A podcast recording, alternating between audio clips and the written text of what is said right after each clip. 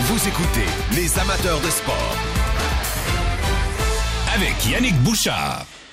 20h51 euh, aux euh, amateurs de sport. On va maintenant se diriger du côté de Valleyfield où euh, la capitale internationale des régates vibre au rythme des régates de Valleyfield. On parle avec sa directrice générale, Émilie Daou. Madame Daou, bonsoir. Bonsoir, M. Bouchard. Alors, Madame Daou, est-ce que le party est pogné en ville présentement? Ah oui, le party est pogné ce soir, effectivement. Je vous confirme. OK. Pa- Parlez-moi un peu de la programmation. Ça a commencé aujourd'hui. Je sais qu'il y a le volet spectacle, mais on va, s- on va se concentrer sur l'aspect l'aspect sportif. Pour les gens qui nous écoutent présentement, demain, ça va, avoir- ça va ressembler à quoi, votre programmation? Programme à 10h30 devrait finir aux alentours de 16h. Donc, il va y avoir euh, sept classes qui vont être à l'honneur. Il y a les euh, 2,5 litres, les Formules 2500, les Hydro 350, les Grands Prix qui sont notre euh, notre plus grosse classe. Sinon, on a les Vintage euh, qui sont des embarcations qui, euh, étaient utilisées euh, à l'époque, Mhm. je dirais, qui, qui reviennent euh, à chaque année. Ensuite, on a les euh, classes Canam et les, la classe JSS. Alors, les gens qui nous écoutent présentement, et qui veulent faire, qui veulent aller faire un tour à Valleyfield en fin de semaine, comme demain, par exemple. Rappelez-moi, ça recommence à quelle heure demain les, sur la baie Saint-François? Les courses devraient débuter 10h30, devraient finir aux alentours de 16h. OK. Première édition depuis 2019. Jusqu'à quel point la pandémie vous a fait mal?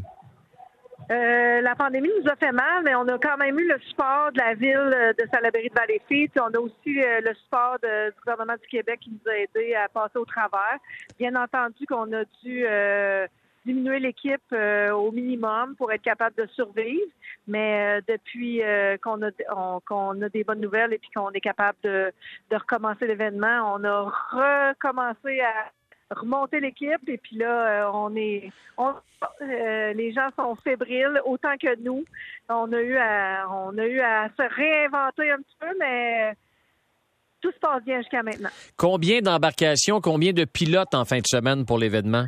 On a 90 embarcations dans les puits en fin de semaine. C'est une bonne année, ça? C'est une excellente année. C'est à peu près euh, la même chose qu'il y avait en 2019.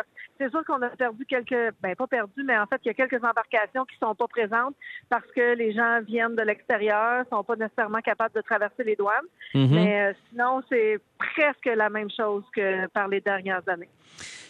Comment décririez-vous votre événement pour ceux qui ne sont ja- jamais allés faire un tour chez vous? En fait, c'est un gros, gros boost d'adrénaline. Euh, quand les embarcations passent en avant de nous dans la baie Saint-François, on peut pas on peut pas comprendre tant et aussi longtemps qu'on n'a pas vécu l'événement, comment c'est enlevant de voir les bateaux passer en avant de nous. Les cinq, six couloirs qui sont occupés par les bateaux, qui se battent pour la finale. C'est vraiment, vraiment un sentiment dont on doit vivre l'expérience pour comprendre. Et je peux corroborer ce que vous dites parce que pour y être allé plusieurs reprises, évidemment, étant un gars de la place, je peux vous dire que effectivement, quand tu vis l'expérience une fois, euh, c'est. On parle beaucoup de Formule 1. Ça va pas aussi vite qu'une Formule 1, mais c'est. Il y a beaucoup de. Il y a beaucoup de fébrilité dans l'air, quand, surtout quand la classe Grand Prix euh, se met en marche. Effectivement. Quand ils passent devant nous, c'est indescriptible le sentiment qu'on a à l'intérieur. On ressent ce que le pilote vit dans son bateau. Euh, Madame Daou, je parlais de- du, du volet sportif. Il y a le volet culturel. J'entends beaucoup de bruit derrière vous. J'imagine Oui. que vous êtes dans le parc Sauvé présentement, puis il doit y avoir une bonne foule. Donc, il y a un spectacle ce soir et un spectacle demain également pour. euh, La tête d'affiche de ce soir, c'est Loud. Donc, euh, il n'a pas commencé encore son spectacle. C'est lui qui va débuter aux alentours de 22 heures. Mais sinon, demain soir, c'est euh, Geoffroy et Charlotte Cardin qui sont les vedettes. et on conclut ça, évidemment, ben, entre les deux avec le, le- le traditionnel feu d'artifice. Madame Le Daou, traditionnel feu d'artifice, Ouais. effectivement. Émilie Daou, directrice générale des régates de Valleyfield, merci beaucoup d'avoir pris ces quelques minutes pour nous parler. Ça fait plaisir. Merci à vous. On vous souhaite un bel événement, un beau week-end, puis en plus, Dame Nature va collaborer en fin de semaine pour le retour depuis 2019. Bon week-end. Oui. Merci beaucoup. Merci, Bonne- à bientôt. soirée. Voilà. Alors, je voulais faire un petit clin d'œil à cette organisation-là qui euh, a dû manger son pain noir, comme bien des organisations.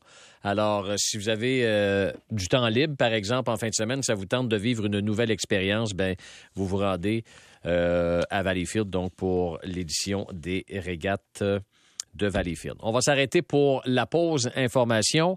il y aura la tribune téléphonique un peu plus tard au cours de l'émission, évidemment. Et il y aura aussi Guillaume Lefrançois de la Presse Plus. On va parler de hockey. Euh, c'est pas les sujets d'actualité qui manquent, même si ça a été l'ouverture des joueurs autonomes. C'était mercredi euh, de cette semaine, le 13 juillet. Alors, Guillaume, on va aborder plein de sujets. Évidemment, Jeff Petrie, évidemment, euh, Carey Price, puis toutes ces rumeurs qui amènent peut-être éventuellement un grand joueur de centre tant recherché, Pierre-Luc Dubois. Pause information, Guillaume Lefrançois au retour et vos appels.